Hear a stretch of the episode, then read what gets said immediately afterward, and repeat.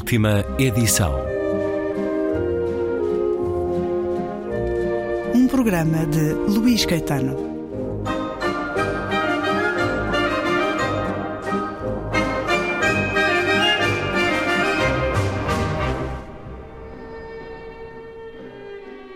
Apolo de Belvedere. No corpo que me envelhece, admiro a luz eterna do Apolo de Belvedere. Plenitude imediata, o espírito viril, a firme serenidade. Sei quanto o tempo me cansa que na busca da excelência não se goza a vida amena. Fui ágil e harmonioso, usei encanto e vigor, desfrutei o dom divino. Não digo por insolência ou nostalgia, a um Deus não afronto ou tenho inveja. Lucro a música, a poesia, a carne que se faz verbo nos reveses da harmonia. Apolo de Belvedere, poema de Jorge Vaz de Carvalho, que está no livro Todos os Caminhos, livro com a chancela Assírio Alvim, acaba de chegar às livrarias. Bem-vindo uma vez mais à Antena 2. Muito obrigado. Jorge Vaz de Carvalho, que é um homem desta rádio, já aqui fez dois programas, já há algum tempo. Função Faceta, que junta há de músico, um dos mais conceituados, há de tradutor, um dos mais conceituados. Enfim, e não vou acrescentar isso à sua vida de professor, que o é também, e de autor. E de autor com um novo livro de poesia, depois de A Lenta Rendição da Luz de 1992, livro publicado pela Relógio d'Água. Ora, para um tradutor de Ulisses e um apaixonado pela cultura clássica, esta coisa das viagens de regresso demorarem muito tempo é uma ideia natural. Mas por que caminhos andou a sua poesia, Jorge Vaz de Carvalho, para demorar 31 anos a voltar a fazer-se livre? Andou eh, por casa, no conforto do meu escritório, enquanto ia cantando ópera. E a ópera é uma profissão extremamente absorvente. Eh, nunca consegui reunir eh, num livro coerente, digamos assim, os poemas que ia fazendo. Fui acumulando poemas sobre poemas que iam ficando no, no computador e, e, só depois, primeiro da ópera e depois dos longos trabalhos de tradução, sobretudo do Ulisses e da Divina Comédia de Dante, é que pude acalmar e colecionar, digamos assim, um conjunto de poemas que fizessem sentido, que tivessem uma, uma coerência interna chamada livro. Essa criação de um livro depois dessas tarefas árduas, verdadeiras viagens de Ulisses, uh, literalmente, uh, no caso de Joyce. Mas a poesia é uma escrita regular, não direi cotidiana, mas frequente? Ah, a escrita, a, a, poesia sobretudo, é uma, é uma atividade regular desde que me conheço, desde criança até, uh, muito antes até da, da adolescência. Em criança escrevia poesia? Escrevia, acho que escrevi o meu primeiro poema com 7 ou 8 anos. Quadras? Uh, não, não, não. Era um, uma poesia mais. Era mais ou menos isto. Tinha um amigo. Era alto, forte, bom, pobre e antigo. Esse meu grande amigo. Só isto. Essa criança tinha talento. Uh, assim se veio a confirmar. Se lermos este seu primeiro livro e depois o novo, achamos que é do mesmo autor? Não. É, não, não, porque este livro é, é, totalmente diferente. A minha primeira poesia era fundamentalmente um canto erótico, não é? Ehm, porque. Um louvor amoroso, é isso? Apaixonado? Bem, Sim, este livro é apaixonado, mas por, por outros motivos. Não, sobretudo porque, eh, bem, toda, toda a poesia, eu, não, eu diria até toda a cultura ocidental gira gira à volta do, do tema do amor. Amor e a morte, é E a morte, que ouvimos na rádio, etc., são, são temas amorosos. E a mim interessou-me sempre este entusiasmo de uh, escrever sobre coisas que toda a gente fala, isto é, buscar a originalidade onde ela é mais difícil de encontrar. E isso, isso fascinava-me. Eh, e daí que esses meus primeiros textos sejam textos eh, fundamentalmente de poesia amorosa e erótica. Estes eh, são diferentes. É dar uma realidade sonora, digamos assim, a um. Há um momento particularmente pessimista que eu tenho sobre a espécie humana e a nossa vida nesta Terra. E para dar esse sentimento pessimista, vai ao passado, à grande cultura clássica, onde tanto de otimismo se poderia esperar de uma civilização humana?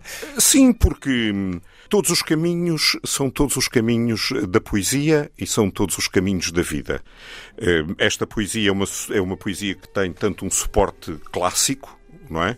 Hum, predominantemente clássico, contra exatamente os reveses da harmonia, e, e, tem, e tem poemas eh, experimentais, quase, digamos assim, eh, sem, sem radicalismos, que eu nunca gostei na, na poesia experimental.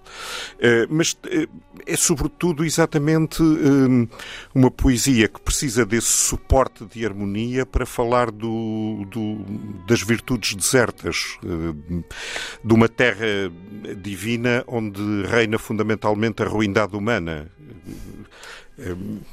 há uma, uma sociedade que tira partido do, do crime e do horror, é uma, uma, de uma vida saqueada. A história da humanidade realmente é uma história eh, que é um desfile de, de horrores. E parece que chegamos a um determinado limite em que nos tornamos, por erros próprios, quase dispensáveis no planeta. Este livro é exatamente sobre, sobre essa visão que é nós, na realidade, temos, através de guerras ciladas, traições, eh, estupidez, no fundo, eh, matamos sem remorso eh, outros humanos, matamos os animais, matamos as plantas, até os minerais. Vamos extinguindo tudo. Eh, e, e, portanto, nesse sentido, perguntamos, na realidade, faz sentido para a própria sobrevivência do planeta a continuidade da existência humana.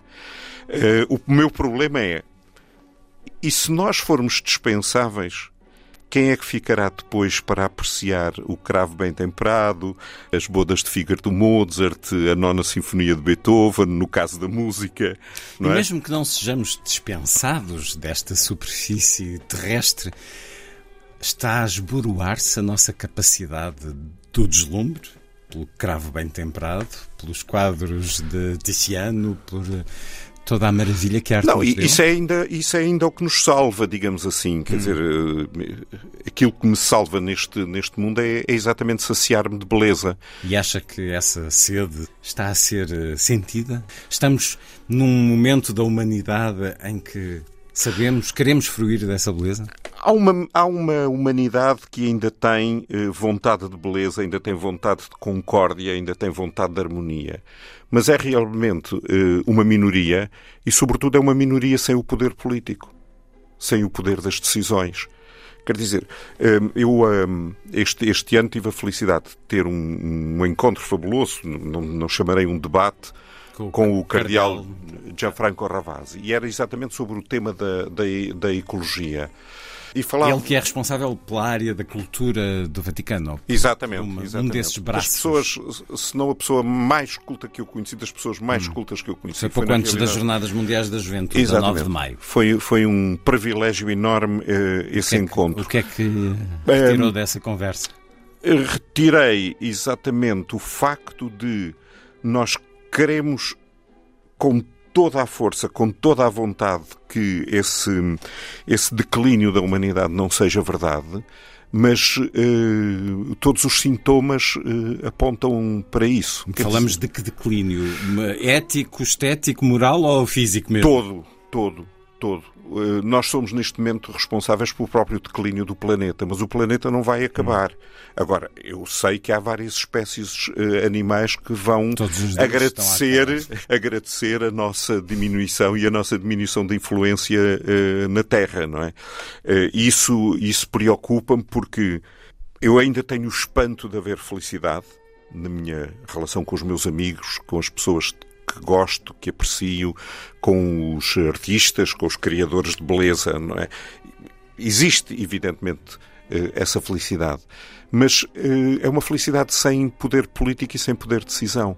Hum. Quer dizer, tudo o que se passa no, no, universo neste momento não é que nós não saibamos.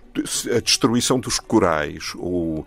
Enfim, tudo não é nada que não seja do conhecimento de toda a gente, toda a gente, e de, tanto do, do cidadão comum como dos grandes decisores políticos. Então porquê é que não se fazem as coisas essenciais? Está a atribuir ao poder político a condição de incompetente ou de maléfico mesmo?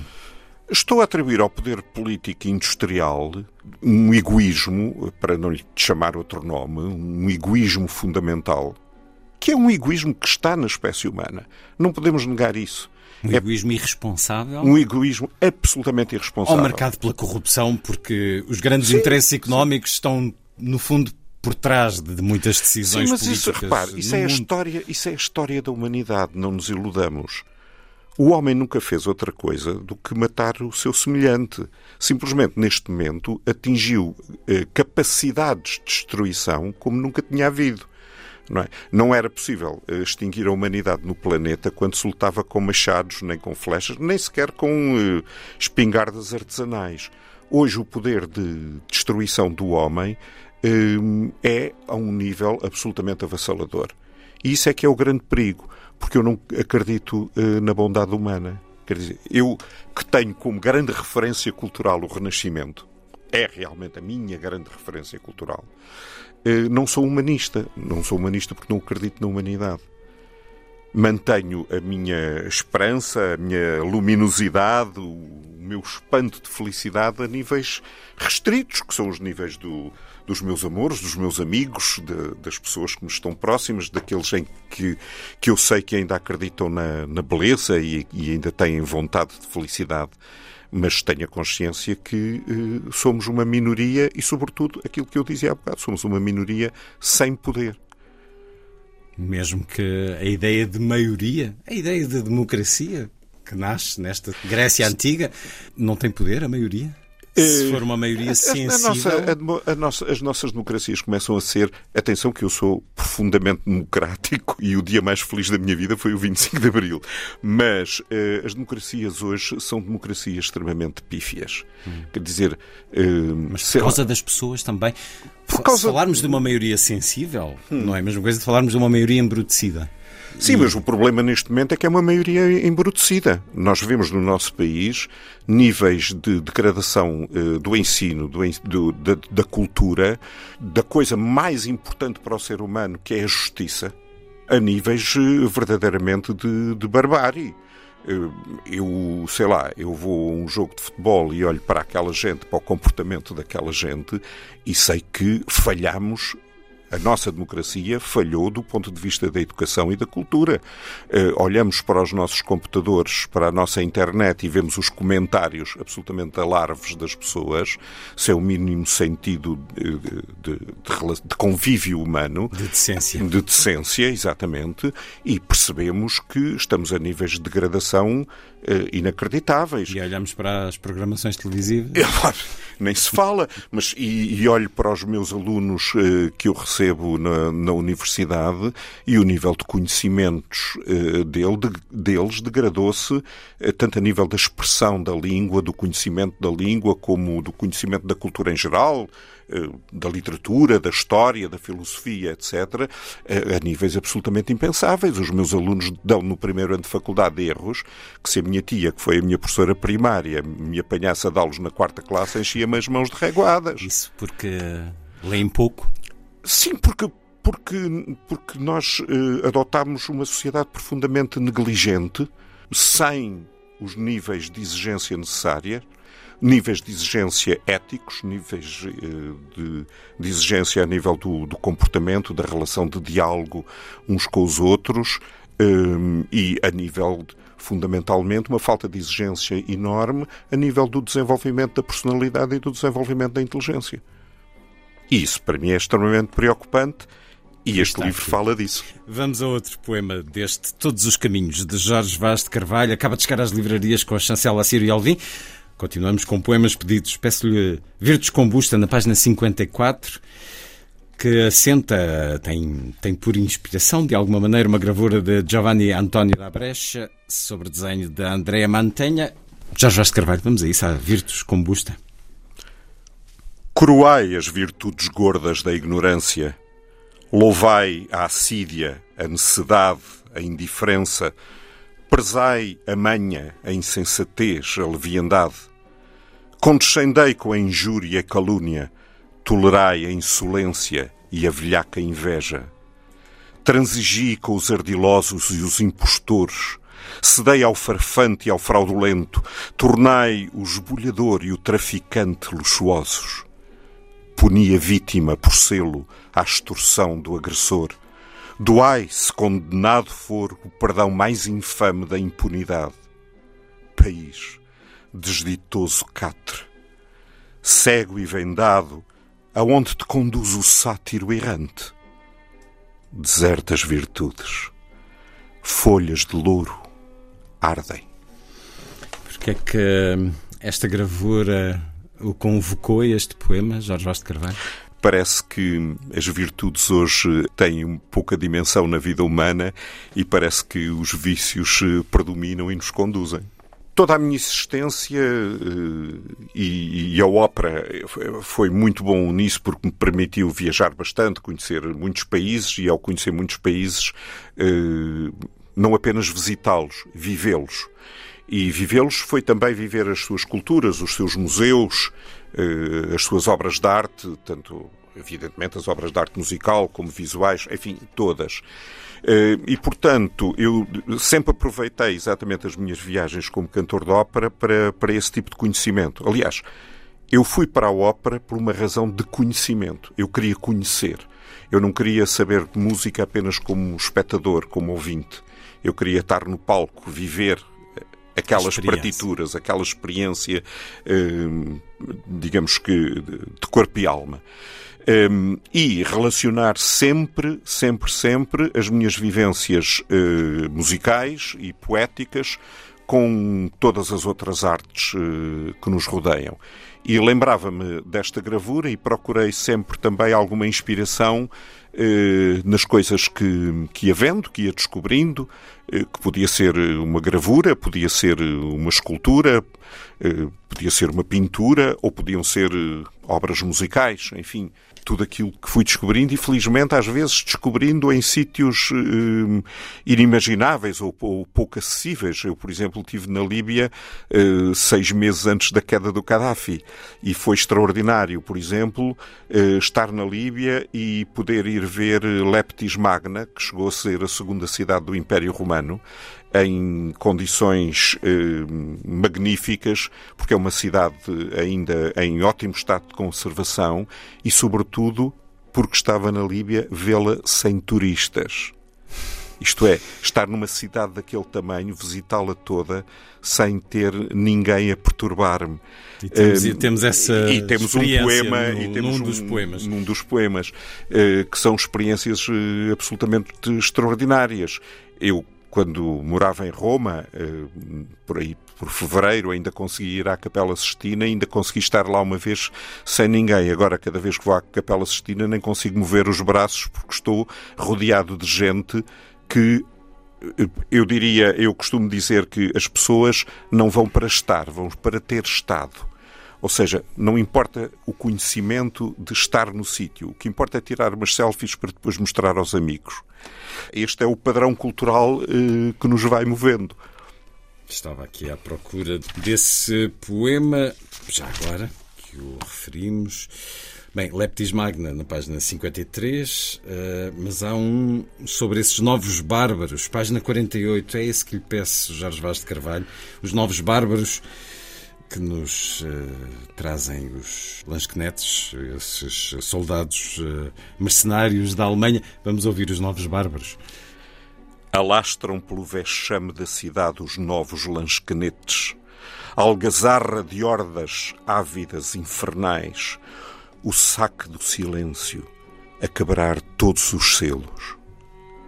Vaga após vaga deixam um tesouro, levam da infestação os seus despojos de fatos fotos, a estéril conjura de quem não parou para conhecer. limpo os olhos do tormento. Procuro respirar a antiga divindade do ar entre as colunas, no escândalo das ruas, a serena lucidez. São os novos bárbaros. No poema de Jorge Vaz de Carvalho, Todos os Caminhos, o livro da Sírio Alvim. Uma conversa para continuar no próximo programa da última edição.